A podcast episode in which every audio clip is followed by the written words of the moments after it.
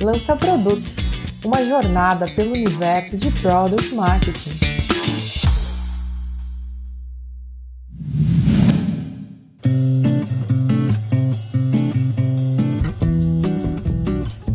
Olá, ouvinte do Lança Produto. Eu sou a Jéssica Butz e hoje vamos continuar a nossa jornada sobre temas de Product Marketing, falando sobre algo que talvez você esteja passando nesse momento: planejamento. A gente aqui do Lança Produto está fazendo isso agora e enfrentando alguns perrengues nada chiques. E isso é completamente normal e esperado. Provavelmente, por aí também não está sendo tão simples assim.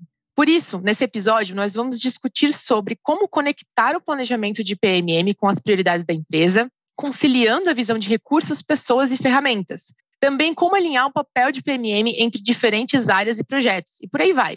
E para falar sobre esses assuntos hoje, eu chamei duas pessoas do time do Lança Produto para conversar com a gente, a Aline Vasselay e o Lucas Baixo. Pessoal, eu estou muito feliz em estar aqui para discutir esse assunto com vocês, algo que nos bastidores a gente já fala há muito tempo. Então me contem, o que vocês consideram fazer como PMM nas primeiras semanas do ano? Tem algum exemplo do que vocês já fizeram esse ano? Oi, pessoal. Também estou bem feliz em a gente estar aqui falando desse assunto que é tão importante, muitas vezes deixado de lado. E aí, já respondendo a tua pergunta, Jéssica, sobre aprendizados desse ano, acredito que a gente evoluiu muito em como a gente alinha o planejamento de product marketing com as prioridades da empresa. No passado, product marketing às vezes ficava um pouco atrás em relação a esse aspecto de planejamento, porque ele tinha uma dependência muito grande, principalmente do planejamento de produto, para entender as estratégias do roadmap. E aí a gente olhava para product marketing como uma área que atendia muitas demandas. Eu acredito que essa também é a realidade de várias empresas que estão começando com product marketing agora ou que tem uma equipe até mais enxuta de product marketing. Hoje em dia, a gente olha para as prioridades da empresa e começa a fazer uma conexão e entender aonde product marketing vai se encaixar nesses grandes objetivos que a empresa traçou. Fala pessoal, tudo bem? Pô, também estou muito feliz de estar participando desse episódio e, de fato, no meu caso, esse processo ele é um pouco parecido, Aline no começo do ano é um período onde a gestão e a diretoria da minha empresa ainda estão definindo metas, orçamento globais e muitas das responsabilidades de marketing de produto estão relacionadas a essas definições. Nesse sentido, o trabalho de alinhar o planejamento de product marketing com o planejamento da empresa, ele é importantíssimo. Assim. Se a gente não conseguir fazer isso, a gente não consegue executar nada. E também é o momento de levantar quais as prioridades da nossa área de marketing de produto para o ano e também como que isso se encaixa na visão macro para que a gente proativamente também traga iniciativas e projetos que a gente julga que são interessantes serem executados com base nessas prioridades e estratégia da empresa global. Bom, então, pelo que vocês estão falando, existe um planejamento próprio de PMM, certo, Aline?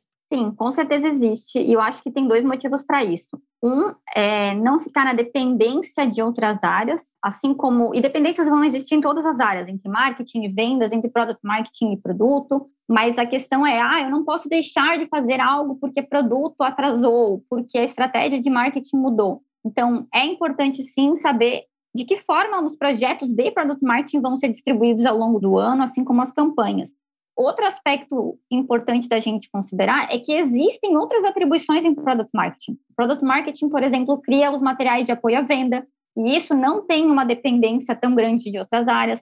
Product marketing vai apoiar, às vezes, em estratégias de precificação, que não necessariamente eu preciso de um envolvimento no primeiro momento de outras áreas. Então, quando eu começo a planejar qual vai ser o papel de product marketing no ano, no semestre, no trimestre, eu olho quais as demandas externas que eu tenho, muitas vezes vindas do roadmap de produto, do planejamento de marketing, e depois eu olho para quais as coisas o product marketing pode atuar sem tanta dependência. Bom, você já trouxe aqui alguns componentes que podem fazer parte desse planejamento. Eu queria ouvir do baixo alguns outros. Eu gosto de trazer essa visão de planejamento muito na linha de um frame que eu aprendi no livro chamado Good Strategy, Bad Strategy, aonde conectados nos objetivos da empresa, né, esse planejamento ele se destrincha em duas óticas principais. Uma visão bem objetiva que traga quais são as estratégias que vão ser executadas no ano e quais as respectivas táticas que vão apoiar essas estratégias estratégias de uma forma um pouco mais subjetiva e táticas muito objetivo mesmo, já trazendo o que, que vai ser executado e que recursos né, de orçamento, pessoas e ferramentas que serão necessários para que isso aconteça e para que você consiga cumprir esse plano durante o ano. Né? Assim, tu consegue ter uma visão clara do que, que tu vai fazer, como vai fazer isso e o que, que vai precisar em termos de recursos, equipe, para que isso aconteça. Seja precisando, às vezes, contratar mais pessoas ou trazer alguma ferramenta nova para te apoiar no processo, mas é nesse momento que você vai conseguir entender o que, que é necessário e conseguir levar isso de volta para a empresa. Nossa, Baixo, você me lembrou que eu comecei esse livro e ainda não terminei. Eu acho que é o ano para fazer isso. Mas voltando aqui a planejamento, eu acho que todo ano, todo início de ano, ele é fundamental para a gente realinhar o papel de product marketing entre as áreas. Muita gente sai, muita gente entra, os papéis mudam. Eu acho que é um momento importante para fazer isso. Por quê? Porque muitos projetos de PMM, como a Aline falou, vão ter dependências de outras áreas. Então a gente tem que entender também, né, ser um pouco empático e entender quais são os desafios de outras áreas, como que os nossos objetivos e os nossos planos se conectam a esses desafios. Então, como que a gente encaixa tudo isso olhando para objetivos no final que são os objetivos da empresa? Mas muito legal, a gente faz isso, né? Conversa com as áreas, puxa ali para fazer algumas reuniões no início do ano, mas a gente precisa em algum momento sair do plano estratégico e ir para o mais prático. Então, queria saber como que vocês fazem essa tradução dos direcionamentos da empresa, direcionamentos estratégicos, para a operação? Acho que o, começo dessa quebra do estratégico para a operação é a gente começar a compartilhar esses objetivos em termos de time, de área e individualmente para cada pessoa. Falando da realidade que hoje eu tenho aqui na empresa, pegando um exemplo de como o product marketing se alinha com o produto. A gente tem lá os objetivos estratégicos da empresa, que se desdobram em estratégias do roadmap, que se desdobram em releases e campanhas de lançamento ao longo do ano. Tanto na área de produto quanto na área de marketing e product marketing, a gente constrói metas compartilhadas e determina que, por exemplo, se eu quero que eu aumente as vendas de um produto do meu portfólio, de que forma o time de produto vai contribuir com isso, de que forma product marketing vai contribuir com isso, de que forma outras áreas, dentro do marketing, geração de demandas e até mesmo vendas, contribuem com esse objetivo maior. Mas aí, é claro, a gente precisa considerar as especificidades de cada área e alinhar melhor assim. O papel de product marketing é esse, o papel de produto é esse, o papel de marketing e vendas são esses. Então, a gente começa a compartilhar essas responsabilidades e essas metas também.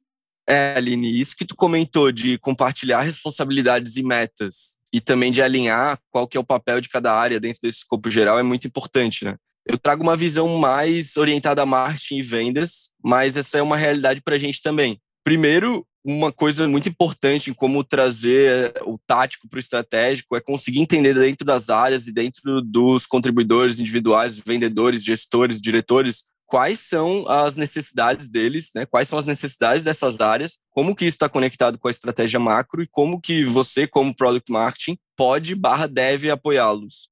Um outro ponto muito importante é conseguir, com essa nossa visão um pouco mais holística de product marketing, trazer os times de marketing e vendas para que a visão deles de projeção de geração de demanda, de oportunidades e de resultados estejam conectadas, estejam alinhadas num plano que seja factível, com base no mercado que já foi estudado, em quem que é a persona, quem que é o ICP, assim por diante. É porque muitas vezes isso acontece de forma separada, cada área traça o seu planejamento de forma isolada e eles não se conectam lá na frente, né? Mas principalmente, como a Aline falou, é alinhar muito bem qual que é a atuação de Product Marketing no ano, com base nas necessidades e prioridades das outras áreas, mas também da área de Product Marketing, né?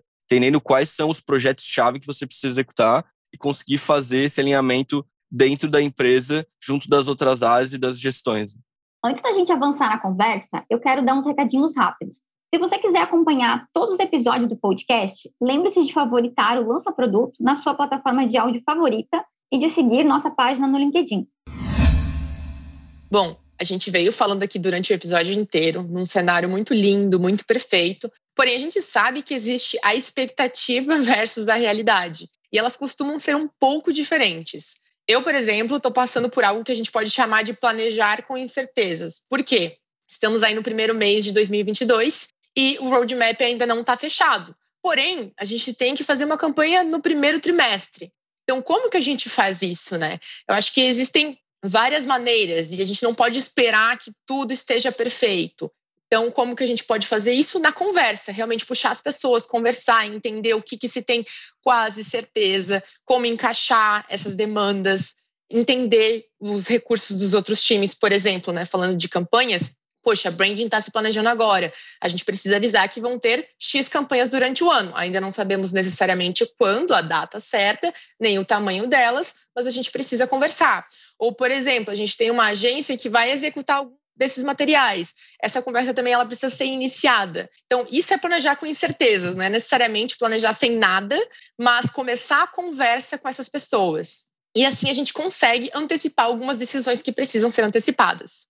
É, Jéssica, isso é muito verdade. Eu sofro demais com esse negócio de planejar na incerteza.